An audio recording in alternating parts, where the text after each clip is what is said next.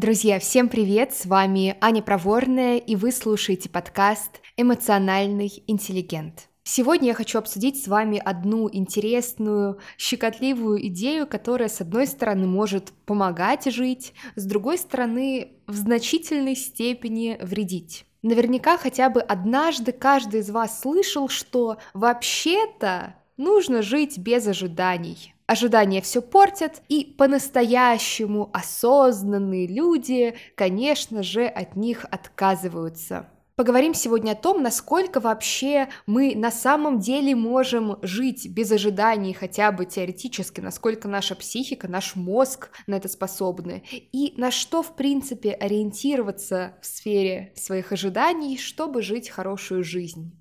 Мне будет очень интересно узнать, что вы думаете про ожидания, поэтому, если у вас есть такая возможность, напишите мне в комментариях, как вообще вы относитесь к жизни с ожиданиями, и, может быть, если после прослушивания этого выпуска у вас произойдет какой-то инсайт, или вы как-то иначе на эту тему посмотрите, тоже, пожалуйста, поделитесь своими впечатлениями, изменениями во взглядах после прослушивания этого выпуска. Мне будет интересно узнать узнать ваше мнение. А теперь поехали!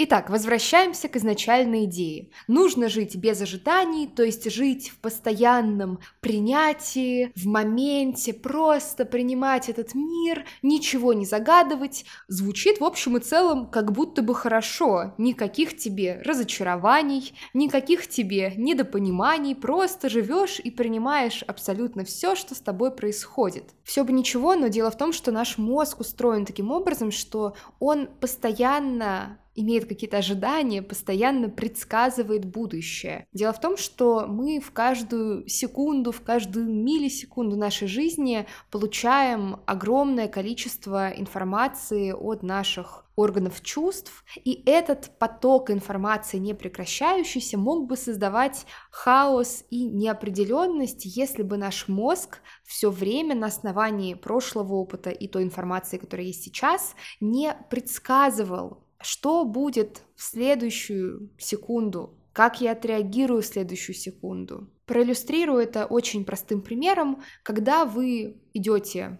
по дороге, а вы поднимаете свою ногу, постепенно ваш центр тяжести смещается, и когда вы ставите ногу на землю, у вас есть какое-то ожидание того, что там будет какая-то более-менее прямая, твердая поверхность. Если ваше ожидание не оправдывается, и там оказывается, не знаю, какая-то дыра, еще что-то, вы как бы удивляетесь, реагируете на это. Но если бы у вас не было изначального ожидания, что вот я сейчас поднимаю свою ногу, и я поставлю ее на ту же самую дорогу, напрямую какую-то поверхность ровную, и моя нога там найдет какую-то опору, то вам нужно было бы каждый раз, перед тем, как вы ставите свою ногу на землю, посмотреть, а есть ли там земля. Это очень банальный пример, но вот этот процесс предсказывания будущего нашим мозгом, он э, на самом деле затрагивает много уровней. Я под этим выпуском оставлю ссылку на интересную статью, она довольно понятно написана,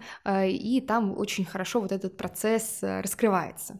Это я все к чему? Идея о том, что нужно полностью жить без ожиданий, с какой бы уверенностью некоторые гуру ее не транслировали, эта идея просто не проходит проверку реальностью. Мы устроены таким образом, что полностью отказаться от ожиданий при всем желании у нас не выйдет. И хорошо, что это так, иначе мы бы не смогли ориентироваться в этом постоянном, непрекращающемся потоке информации, и все наше внимание уходило бы на самые базовые вещи, вещи, типа посмотреть, куда я ставлю свою ногу. Тут можно сказать, окей, Аня, мы все все поняли, хватит умничать, мы вообще-то тут говорим не про какие-то такие банальные ожидания базовые, а про что-то более масштабное, например, про ожидания в отношениях, ожидания от своего партнера. Можно же как-то вот на таком более глобальном уровне, осознанном, от ожиданий своих отказаться как-нибудь через какие-то практики, медитации, еще что-нибудь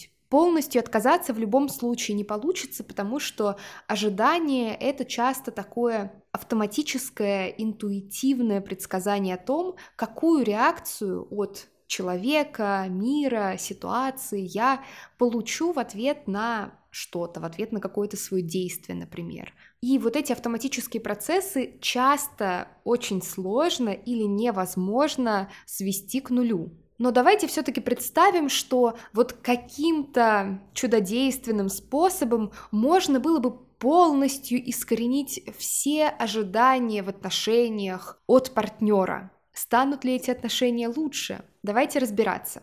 На мой взгляд, гипотетическая жизнь без ожиданий лишила бы людей двух основных компонентов, абсолютно необходимых для построения любых хороших, здоровых, счастливых отношений. Любые здоровые, хорошие отношения являются динамическим балансом отдельности и совместности. Отдельность — это не только про то, что вы иногда не вместе проводите время, а в целом про то, что вы являетесь отдельным человеком. Вы в курсе, какие у вас потребности, какие у вас ценности. Вы умеете свои потребности самостоятельно удовлетворять, свои ценности самостоятельно реализовывать. У вас есть свои интересы, у вас есть свой круг общения, который не сводится исключительно к вашему партнеру. Оставаясь наедине с собой в обычном состоянии, если чего-то до этого не произошло, произошло ужасного, вы можете хорошо провести время, вам нравится ваша компания, вам не нужен ваш партнер, чтобы подтверждать вашу ценность, чтобы повышать вашу самооценку или переубеждать вас в том, что с вами все в порядке, вы правильно поступили и так далее. То есть по факту отдельность про то, что вы являетесь автономным человеком. Под автономией ни в коем случае мы не понимаем, что вам никто не нужен. Люди социальные потребности в близости одна из базовых потребностей для всех людей, но наедине с собой вы также живете, вы также можете наслаждаться, вы также можете реализовываться. Для того, чтобы сохранялась определенная отдельность в отношениях, нам нужны межличностные границы. Межличностные психологические границы — это во многом про то, как можно и нельзя со мной обращаться, как мне нравится, как мне не нравится. И если мы повнимательнее присмотримся к этим границам, то мы заметим, что на самом деле они являются, в частности, такой формой некоторых ожиданий. Находясь в близких отношениях с человеком, вы ожидаете, что он не будет, не должен вас оскорблять, унижать, а что он должен каким-то образом вас приоритизировать, если ваши отношения предполагают какую-то эксклюзивность. Так вот, жизнь, полностью свободная от ожиданий, привела бы к тому, что у человека не было бы представлений о том, что для него хорошие отношения и как к нему его партнер должен относиться, чтобы оставаться его партнером. Можно, конечно, сказать, что не нужны нам никакие изначальные представления о том, какие отношения тебе подходят, какие не подходят, и нужно принимать решения именно на основании момента, на основании настоящего, а не прошлого. А, Все бы ничего, но в таком случае наши решения были бы абсолютно хаотичными. Предположим, есть какие-то очень здоровые, очень близкие, очень любящие отношения, но даже в таких отношениях у живых людей бывают какие-то сложные моменты, какие-то недопонимания или какие-то конфликты. И если принимать э, решение исключительно на основании информации здесь и сейчас, то любой самый малейший конфликт, малейшее недопонимание или малейшая мысль о том, что «О нет, а вдруг это не мой soulmate?», она бы сразу приводила к разрыву, и таким образом никакие долгосрочные, по-настоящему близкие отношения не могли бы сформироваться. И при этом, когда у тебя есть какие-то представления об отношениях подходящих, изначальные, какие-то ожидания от отношений. Это то, что позволяет тебе не быть слишком импульсивным и не принимать решения необдуманно, потому что если у тебя есть какая-то идея о том, что да, хорошие отношения — это там, где мне большую часть времени грубо говоря, хорошо, там, где я чувствую себя безопасно, комфортно, но моменты какие-то сложные могут случаться, любые отношения проходят через кризисы, невозможно ни одной живой системе не проходить через кризисы, то эти кризисы вы воспринимаете просто значительно легче, и они вам не кажутся каждый раз концом всего. И, как я говорила чуть ранее, для любых хороших, здоровых отношений нужна, во-первых, определенная отдельность, а во-вторых, определенная совместность. Отдельность без совместности приводит к тому, что в какой-то момент пропадает полностью ощущение, что какое-то мы в принципе существует, пропадает ценность и в самих отношениях, и в вашем партнере для вас. При этом совместность без отдельности тоже мало чего хорошего из себя представляет, потому что когда нету никаких ваших индивидуальных границ, вы находитесь в слиянии. Слияние может ощущаться какое-то непродолжительное время, как эйфория, как растворение в чем-то большем, чем я, но рано или поздно начинает стремительно нарастать напряжение и раздражение. Они нарастают потому, что когда вы сливаетесь с другим человеком, это не означает, что ваши индивидуальные потребности полностью исчезают. Они не исчезают, они просто не удовлетворяются. Когда вы всем жертвуете ради того, чтобы провести все выходные по максимуму так, как хотите вы вдвоем, но не оставляете себе никакого индивидуального времени на, не знаю, свое хобби или встречу со своими друзьями или просто на уединение, в таком случае вы начинаете чувствовать, что появляется напряжение, хочется его подавлять, хочется сделать вид, что его нет, ведь все так хорошо, мы смотрим друг другу в глаза, сердце бьется чаще, но если это напряжение подавлять, то оно будет только нарастать, и рано или поздно после слияния наступает этап дистанцирования. Я немного увлеклась, возвращаемся к совместности. Если отдельность основывается на границах, то совместность основывается на привязанности. Надежная привязанность ощущается как убежденность, уверенность в том, что ты будешь со мной рядом, когда ты мне нужен. Ты не отвернешься от меня, ты не обесценишь меня, не отвергнешь меня. Я могу быть с тобой рядом, я могу раскрываться перед тобой, и ты будешь со мной бережным. И все, что я сейчас сказала, это что? Да, правильно, это ожидание от партнера. Это ожидание относительно того, что мне с тобой будет безопасно. Без этих ожиданий, которые в общем и целом являются этой самой надежной привязанностью, невозможно чувствовать себя рядом с партнером комфортно, невозможно позволять себе какую-то уязвимость. Если ты не ожидаешь, что человек будет с тобой рядом, что человек будет с тобой бережным, будет заботливым, то ты не можешь никогда скинуть э, никакие а, свои оковы, никакое свое забрало поднять и показать свое настоящее лицо. Без определенных ожиданий невозможно ни совместность и чувство привязанности к партнеру, ни отдельность и понимание, где заканчиваешься ты и начинается другой человек.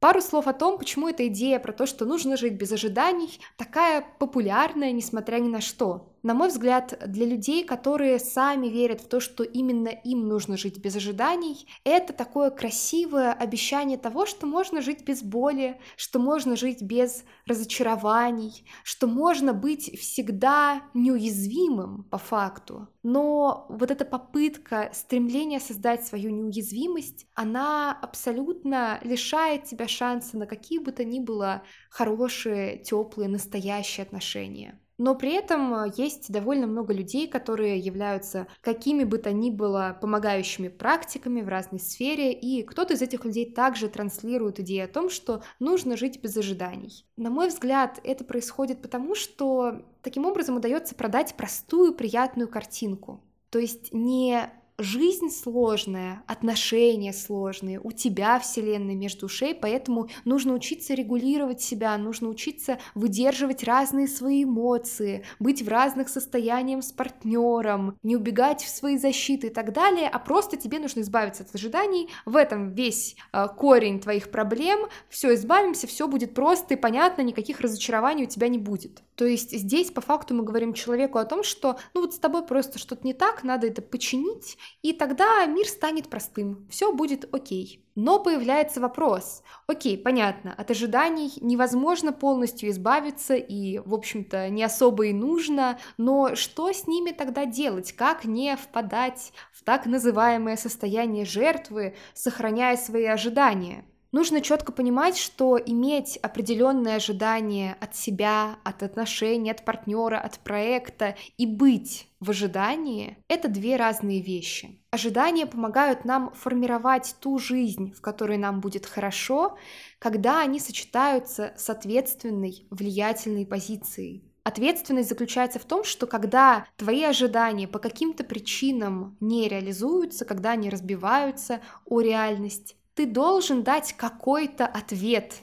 какой-то ответ человеку, ситуации, миру. Ты должен выбрать, что тебе с этим делать. Окей, ожидание есть о том, что в отношениях вообще-то тебе должно быть безопасно значительную часть времени, приятно, тепло, но на деле это не так. Твоя ответственность в том, что если это не так, если ты видишь, что партнер не готов ни на какую работу или работа не работает на самом деле, ничего не меняет, твоя ответственность в том, чтобы сказать себе, окей, я теперь что делаю? Я ухожу или я соглашаюсь, но тут ответственно, принимая всю серьезность ситуации, соглашаюсь жить в этих несчастливых отношениях. Ответственность — это твоя способность осознанно находить тот ответ, который тебе подходит. При этом, да, действительно, ожидания часто наслаиваются на безответственную позицию, когда что-то пошло не по плану, и ты сидишь, смотришь на это и думаешь, ох, как же ужасно, придется теперь терпеть.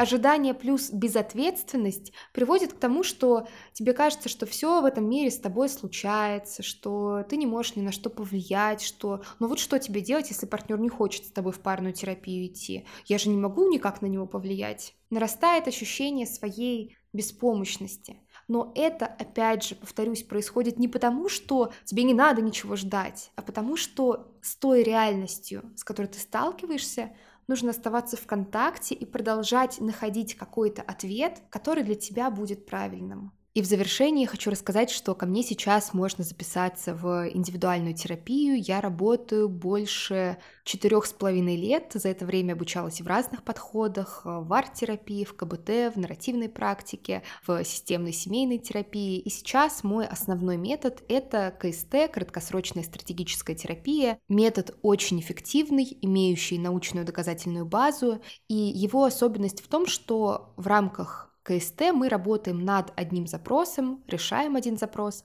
в течение 10 встреч, которые происходят на протяжении одного года. Такое относительно небольшое количество встреч с самим психологом необходимо, потому что в КСТ мы делаем акцент а, не на поговорить во время встречи, не на получение какого-то инсайта во время встречи, а на получение эмоционального корректирующего опыта между встречами. А, и именно этот эмоционально корректирующий опыт позволяет не просто механически там как-то, не знаю, менять, пытаться думать иначе, а именно действительно менять восприятие, менять ощущения и, как следствие, изменения на уровне действий происходят значительно легче без пересиливания себя. Если вы чувствуете, что сейчас в жизни есть какая-то проблема, которая долгое время с вами, с которой хочется побыстрее справиться, вы можете написать мне а, в личные сообщения в Телеграм. Я оставила ссылку на свой Телеграм в описании этого выпуска. И мы с вами кратко обсудим ваш запрос, потому что мне очень а, важно понимать, что я смогу вам а, действительно помочь. Ссылка на запись в описании этого выпуска. И на сегодня это все. До скорого. thank you